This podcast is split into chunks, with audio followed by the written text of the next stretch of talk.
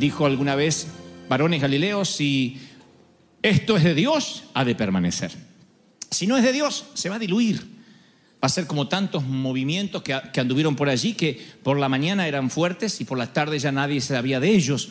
Y el rey Salomón lo puso de esta forma, él dijo en Eclesiastés 7.8, él dijo, mejor es el fin del negocio que su principio. Mejor es el fin del negocio que su principio. O sea, en otras palabras, lo que está diciendo es, no es tanto como comienzas, sino como llegas. Como diría un sabio proverbista charro, el tema no es llegar primero, sino hay que saber cómo llegar. Como verán, se lo había robado a Salomón, porque Salomón lo dijo primero. Mejor es el fin del negocio que el principio. O sea, permanecer y llegar. Cuando el apóstol Pablo estaba llegando al final de su existencia, tras cumplir el plan de Dios, pudo decir con confianza y con seguridad, porque yo ya estoy para morir, para ser sacrificado. Y el tiempo de mi partida a la eternidad está cerca. He peleado la buena batalla, he acabado la carrera, he guardado la fe.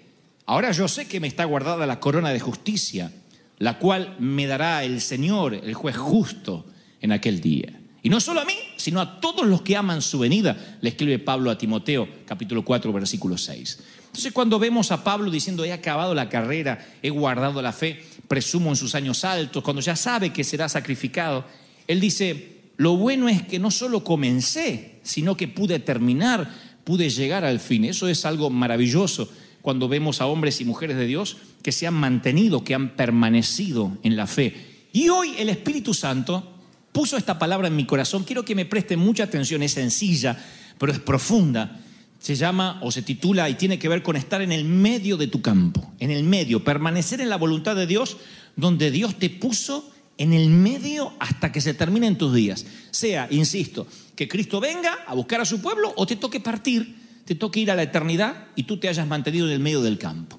En el segundo libro de Samuel, el capítulo 23, se habla en las crónicas militares de un grupo de, de élite militar, un grupo de hombres fuertes que estaban con David. Era una milicia de infantería reducida, pero de guerreros extraordinariamente diestros. No era un gran ejército, pero eran fuertes, era como una unidad de fuerzas especiales. Así que comparado con ellos, Rambo era una niña exploradora. Porque yo leo lo que eh, ocurrió allí, dice que uno de ellos se llamaba Adino. No los voy a aburrir diciendo vayan a buscarlo, pero le voy a dar la referencia. En el versículo 8 del segundo libro de Samuel, capítulo 23, dice que Adino era un esnita que mató a 800 hombres, a 800 tipos en una sola batalla, él solito. ¿Vieron cuando vemos las películas por Esparta? Y sale uno así y, y, las cabezas vuelan. Bueno, niños de pecho comparado con este tipo. 800 se cargó al hombro, 800. Y uno dice, ¿qué más puede pasar? Bueno, aparece otro, valiente David, Abisaí. Dice que alzó su lanza contra 300 a quienes mató. Da la impresión que tiró la lanza así y hizo un brochet de 300. No sé cómo lo, pero dice 300 hombres contra 300 a quienes los mató con su lanza. Benaía, que algún día prediqué sobre él, hijo de Joyada, mató a dos leones y él mismo descendió y mató un león en medio de un foso cuando estaba nevando. O sea, él se metió al foso, no es que se cayó. Andaba por ahí y dijo, tengo ganas de matar un león. Estaba nevando, se mete dentro del foso, estaba nevando, se mete y lo mata al león, dice la Biblia, y también mató un egipcio, así como de appetizer. Y de todos los hombres de David, y que tiene que ver con esta palabra de permanecer en el medio del campo, tiene que ver con esto de llegar al final de la carrera, como dijo el apóstol Pablo, o terminar el negocio más que comenzarlo, como diría Salomón. De todos, hay uno que la Biblia describe en el capítulo 23 y versículo 11 del segundo libro de Samuel, que se llamaba Sama, hijo de Age, Ararita. Los filisteos se habían reunido, dice en ley, donde había un pequeño terreno de lentejas, y el pueblo había huido de los filisteos. Él entonces se paró en medio de aquel terreno de lentejas y lo defendió y mató a los filisteos y Jehová dio una gran victoria. Quiero que me presten atención y verán ustedes, coincidirán conmigo porque a mi humilde criterio este es uno de los más sorprendentes de todos los eh, valientes que estas crónicas militares relatan. Primero porque era un día común y corriente para, para Israel. En las afueras de la ciudad había en un campo lejano un grupo de labradores, estaban cosechando lentejas, según la Biblia era una época de poca producción. De repente, el terreno de lentejas es cubierto por las sombras de un montón de cientos de miles de filisteos que se asomaban desde las colinas. Los muchachos que estaban ahí labrando no, eran, insisto, no lucen como soldados, no son soldados, no saben pelear. Y además, si viene un ejército, los van a arrasar, así que abandonan las pocas herramientas, corrieron a salvar sus vidas. No los culpo, no me burlo, ni los subestimo. Yo hubiese hecho exactamente lo mismo, solo hubiese pedido que me avisen antes para no estar ahí. Ahora, ese hubiese sido el final de la historia, de no ser por desdicha de los filisteos, que había un hombre entre ellos que estaba labrando la tierra, pero que además, en sus ratitos libres, era valiente de David. en los ratitos libres decía, vieja, ya terminé de trabajar, me voy a matar unos 800 egipcios y vuelvo. En los ratitos libres, este era un poderoso machote, un gigantesco guerrero que, como, no sé si en los ratos libres labraba o en los ratos libres mataba enemigos.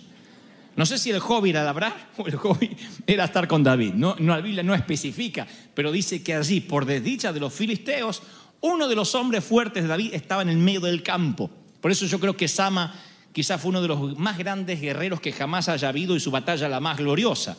Pero a mí me gustaría tomar tres palabras o tres uh, adjetivos o cualidades que te van a ayudar a permanecer en la voluntad de Dios y que están en Sama, que las veo. Son tres cualidades que el Espíritu Santo me mostraba ayer. Yo hice, escribí este sermón mientras que venía de, de Quito para acá mirando el volcán.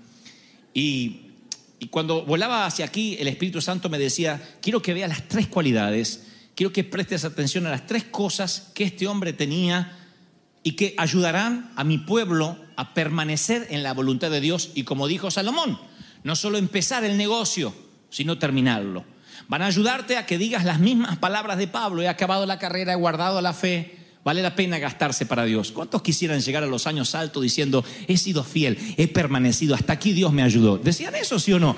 Hay tres cosas, oigan, fidelidad, enfoque y perseverancia. Fidelidad porque Sama, a diferencia de los campesinos sin entrenamiento, había, que habían huido del campo, él entendía las tácticas de la guerra.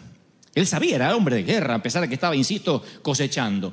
Y tal vez los filisteos habían elegido ese terreno de lentejas porque subestimaron a todos los trabajadores pensando que nadie iba a arriesgar la vida por un poco de lentejas, que nadie ni siquiera iba a luchar siquiera. Entonces pensó, supongo, Sama, que los filisteos iban a establecer allí una fortaleza militar, una base de operaciones, de las cuales después lanzarían ataques contra la nación de Israel. Es lo que se hace militarmente, tomar un lugar, un sitio, Guantánamo, un sitio para de allí poder controlar el resto de la nación. Así que creo que Sama conoce tácticas de guerra y dice, no, esto no están buscando lentejas, esto lo que quieren es el terreno, porque cuando el enemigo va a atacarte, no va a empezar por aquellos que más cuidas, por aquello que más valoras. Va a atacar tu terreno de lentejas, esa cosa que el enemigo calcula que ni siquiera te vas a molestar en defender, un lugar que Él piensa que no te vas a arriesgar en defender.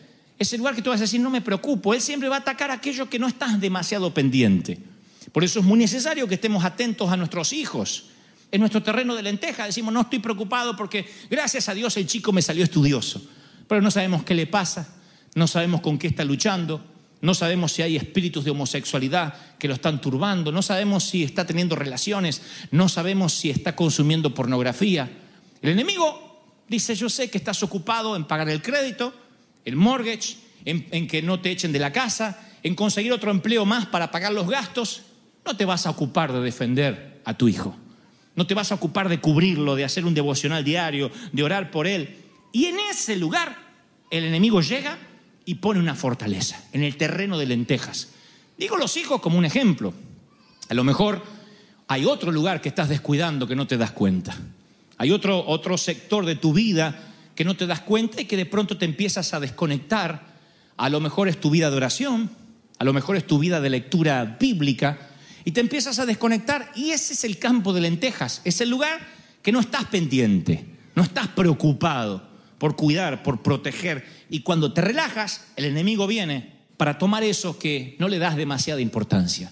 Allí él vendrá y colocará una fortaleza.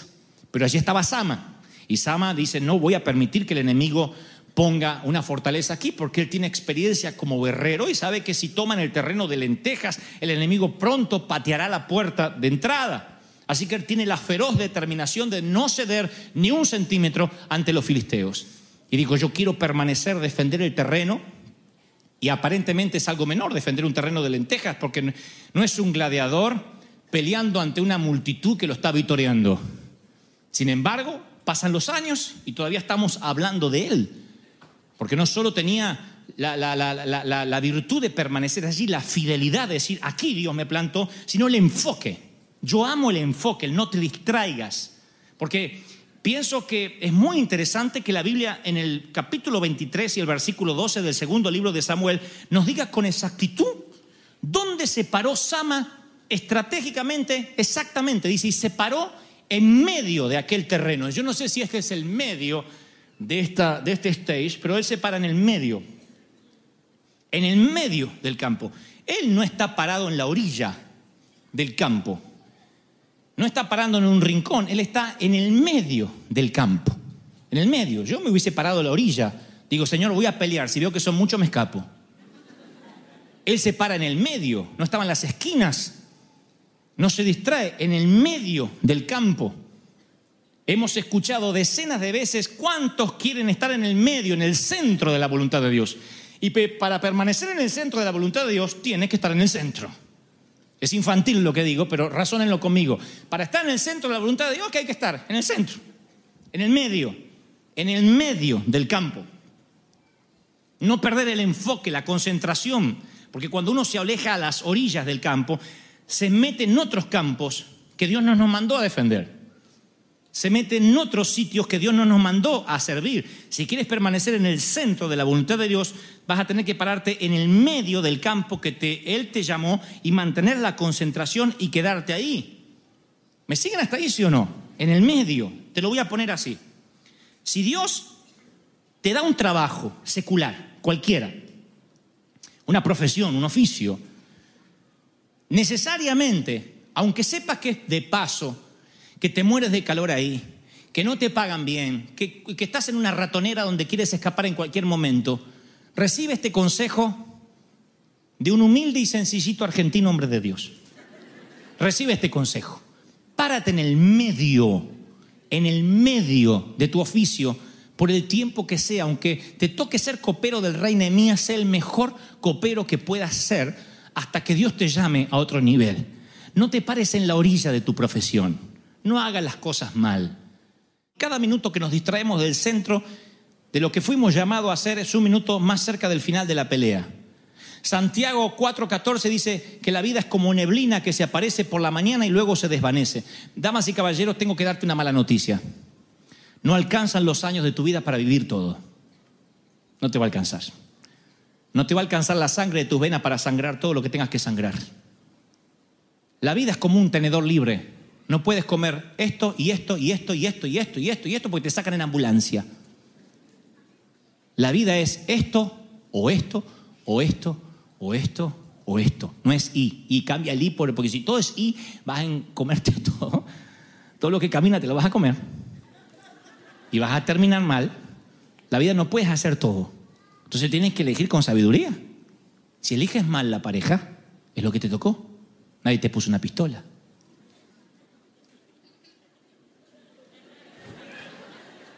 Si eliges mal, creíste oír la voz de Dios para moverte de iglesia y Dios no te dijo que te movieras de iglesia y te moviste porque te ofrecieron algo, porque te pareció, por amistad. Perdiste años de tu vida, perdiste meses. La vida no alcanza para vivir todo lo que quieres vivir, ya te lo digo. La vida no alcanza para estudiar todo lo que quieras estudiar, trabajar en todo lo que quieras trabajar y, tener los hobbies que quisieras tener. La vida es elegir. El deportista elige, elige y se esfuerza. Y desde los 12, 13 años, allí está el jugador de fútbol en las inferiores y, todo el tiempo con la pelota y con la pelota y con la pelota y con la pelota y vive con la pelota y no hace otra cosa. Y un día lo llaman, lo compran en Europa, se hace multimillonario y ahí está Messi o eh, Ronaldo o, o cualquiera. Sí, también hay algunos. Chicharito me dice. Messi. Y mi hijo Kevin está en alguna de las cámaras por ahí, que mira los partidos del Barça y la selección nacional argentina y le encanta cómo juega Messi. Me dice, me parece que voy a ser futbolista. Digo, ¿te pensás que vas a ser futbolista? Sí, sí, voy a ser futbolista. Está tirado en el sillón dice, voy a ser futbolista. Él se piensa que es futbolista y mañana lo llaman para jugar en el Barça. En la vida no se puede hacer todo, Kevin. Bueno, dice, quiero ser futbolista o actor o pastor. Todo no se puede. hay cosas que vas a poder hacer y hay cosas que no vas a poder hacer, pero todo junto no se puede. La vida es un tenedor libre y tienes que decir esto o esto o esto. Es el poder del enfoque. Es el poder de estar enfocado. Y cuando te enfocas y te paras en el centro, bueno, en esto yo soy bueno. Alguien nos tiene que decir a los creyentes, a los cristianos, en qué somos buenos y en qué no somos buenos, porque hay una de las cosas que perdemos juntamente con la vida de pecado, que es el sentido común. Yo he visto a tanta gente enseñar como maestros, nadie aprende, se duerme en todo, él es el único que no se da cuenta. Alguien nos tiene que decir en qué somos buenos. Cuando lideras, la gente te sigue. Cuando pastoreas, la iglesia crece. Cuando enseñas, la gente aprende. Cuando administras, mejora la- la- la- las finanzas en la empresa, en la compañía. Si no, quiere decir que no somos buenos y no tenemos que, nos tenemos que estar donde no, nos, no, nos, no fuimos llamados a estar, sino en el centro, en aquello que sí fuimos buenos, en aquel campo de lentejas que fuimos llamados a defender. Y el enemigo va a tratar de distraerte. Leía que Reinhard Bunke, el famoso evangelista alemán, contó en una, en una ocasión que un periódico, cuando él estaba comenzando el ministerio, empezó a difamarlo con mentiras. Y entonces su comité, sus amigos, celosos de la reputación de este hombre, que es un hombre íntegro, le urgían a que responda. Te tienes que defender, Bunky, tienes que decir algo, tienes que decir que es mentira. Así que él se puso a orar y el Señor le habló y le dijo, tú eres un obrero de mi cosecha, no detengas la cosechadora para atrapar a un ratón. Tú eres un cosechador. Cuidado con detener la cosechadora que te fue encomendada por, defend- por ir a matar un ratón. Porque la vida está llena de gente persiguiendo ratones en vez de leones. Y si sales a perseguir ratones, cuídate de los leones porque te van a devorar. Pero si sales a perseguir leones, no le hagas caso a los ratones. ¿Tiene sentido lo que digo me están mirando como que dije un trabalengua raro? Está bien, chicharito, también, está bien. Ahora, ahora tiene sentido lo que digo. Si sales a cazar leones, olvídate de los ratones. Porque si te pones a buscar ratones vas a encontrar, porque para colmo se reproducen los desgraciados. Ah. Un día viene un ratón y te dice, porque tiene lengua víbora, ratón, "Sss", y te tiran el venenito. Y te enganchas así, y te envuelve y aparece otro ratón y otro ratón y otro ratón. Y de un día te miras así, tuviste 10 años tratando de buscar ratones y la cosecha la perdiste. El campo de lenteja, en vez de pararte en el medio, te bajaste en las orillas a pelear con ratones. Por eso el- no, no, no escuches el chismerío barato, ni las críticas baratas. ¿Viste lo que dijeron de la, la profecía de aquel, del, del meteorito, del fin del mundo? El 26 de septiembre se cae todo. No escuches. Si viene el fin del mundo, que te sorprenda en fidelidad con Dios, cuidando el campo de lentejas que Dios te dio. ¿Me sigues, sí o no? No te desenfoques. ¿Cuántos reciben esta palabra? Dígame amén. Y por último, no abandones. Persevera. Cuando tienes la misión que Dios te asignó, tienes que pararte en medio de tu campo hasta que Dios te dé la victoria. ¿Cuánto? Hasta que Dios te dé la victoria. Pero se tarda hasta que Dios te dé la victoria. Pero llevo muchos años hasta que Dios te dé la victoria. No te entregues, no aflojes. Te falta una cualidad que muchos parecen no tener, perseverancia. Efesios 6 dice, vestidos de toda la armadura de Dios. Y luego dice el versículo 3 y 14, y habiendo acabado todo, habiendo acabado todo, cuando la pelea se termine, vete a descansar. ¿Cuántos reciben esto? No, no digan amén, porque no dice vete a descansar. Estad firmes. ¿Cuándo quiere casarme? Habiendo acabado todo, estad firmes. Ustedes dicen amén a cualquier cosa, chicharito. Habiendo acabado todo, estad firmes. Permanece. Termina de pelear y estás firmes. No te distraigas porque el enemigo puede venir detrás de la gran victoria. Perseverar es insistir, ser constante. ¿Qué haces? cuan- ¿Qué hace cuando la lucha es dura, agotadora? Estar firme y no abandonar. ¿Qué haces cuando llega el día en que tenemos que dejar este mundo y pido y tienes que decir, me tengo que ir? Yo oro para que puedas irte con la espada pegada en tus manos, en tus dedos inertes y no tengas que irte sin las botas puestas, no que tengas que irte diciendo, vallé en el final, que no te hayas sentado frente al televisor, sino que el Señor te haya te halle en el campo que te fue asignado, en el medio, en el sitio que Dios te dio. Pelea por los tuyos, lucha por tus hijos, pelea por tu ministerio, lucha por la unción que te fue dada. ¿Reciben esta palabra, sí o no? Lucha, persevera, mantente en el campo de lentejas que Dios te dio. Soldados, tenientes, coroneles, colegas, militares y los que van a enrolarse. El Señor me dice que te diga, esta será una batalla dura. Hay días que querrás claudicar, bajar los brazos, pero eso es un lujo que no te puedes dar. Tienes que continuar. No abandones, estás firmes, permanece, lucha. No dejes que el enemigo te robe la cosecha. Trabajaste mucho para cosechar. No permitas que el enemigo te lo robe. No bajes los brazos, no te entregues.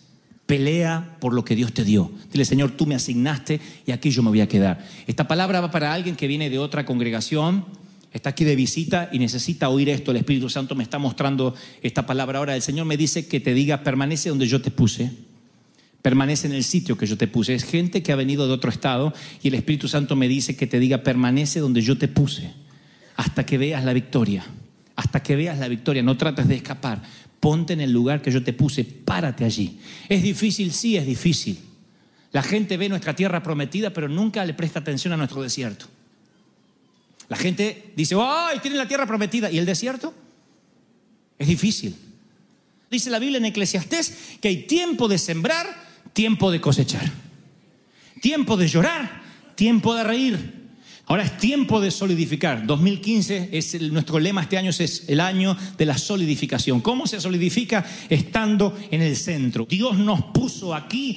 Este es el pastor que Dios nos dio, los pastores que Dios nos dio. Esta es la visión que tenemos. Y aquí dice el Señor, viene una cosecha como nunca antes jamás había venido. Viene sobre ti. Recibe, recibe, recibe, recibe. ¿Cuántos creen que los mejores tiempos están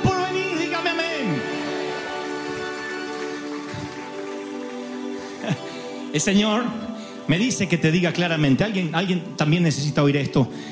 Tú dices que terminó todo, ¿sí? Tú dices que, que los tiempos buenos pasaron. Y aquí dice el Señor, los tiempos buenos están para comenzar en tu vida. No importa si tienes 40, si tienes 50, si tienes 60 años. Los tiempos buenos están por delante. Tu mejor estación es la que viene. No fue la que pasó. Suelta el pasado. El feo y el bonito, suéltalo.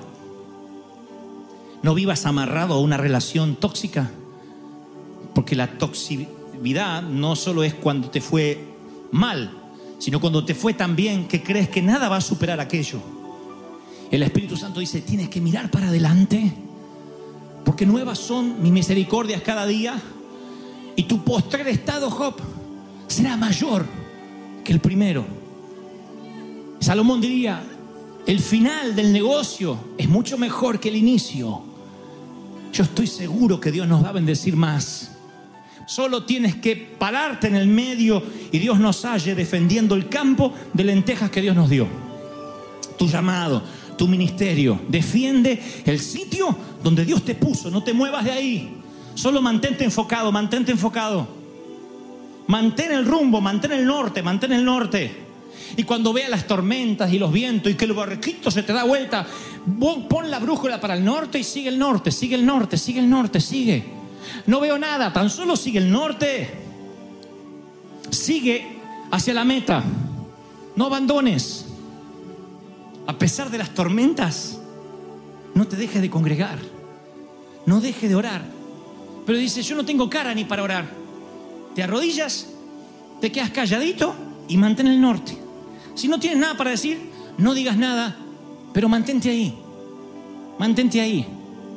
Yo he estado muy mal en, estos años, en muchas ocasiones, y, y digo, no, así yo no puedo orar. El enemigo me decía, córrete a la orilla, córrete a la orilla, abandona el campo de lenteja, no eres digno. Pero algo en mí me decía, mantente.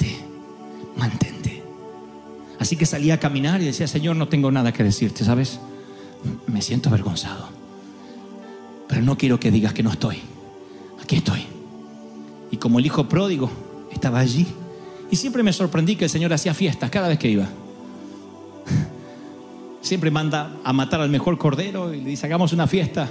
El hijo que había perdido ha regresado. Pasa una y otra vez si mantienes el norte. Tú no decides cuándo dejar a Dios. Eso es algo que le corresponde a Dios.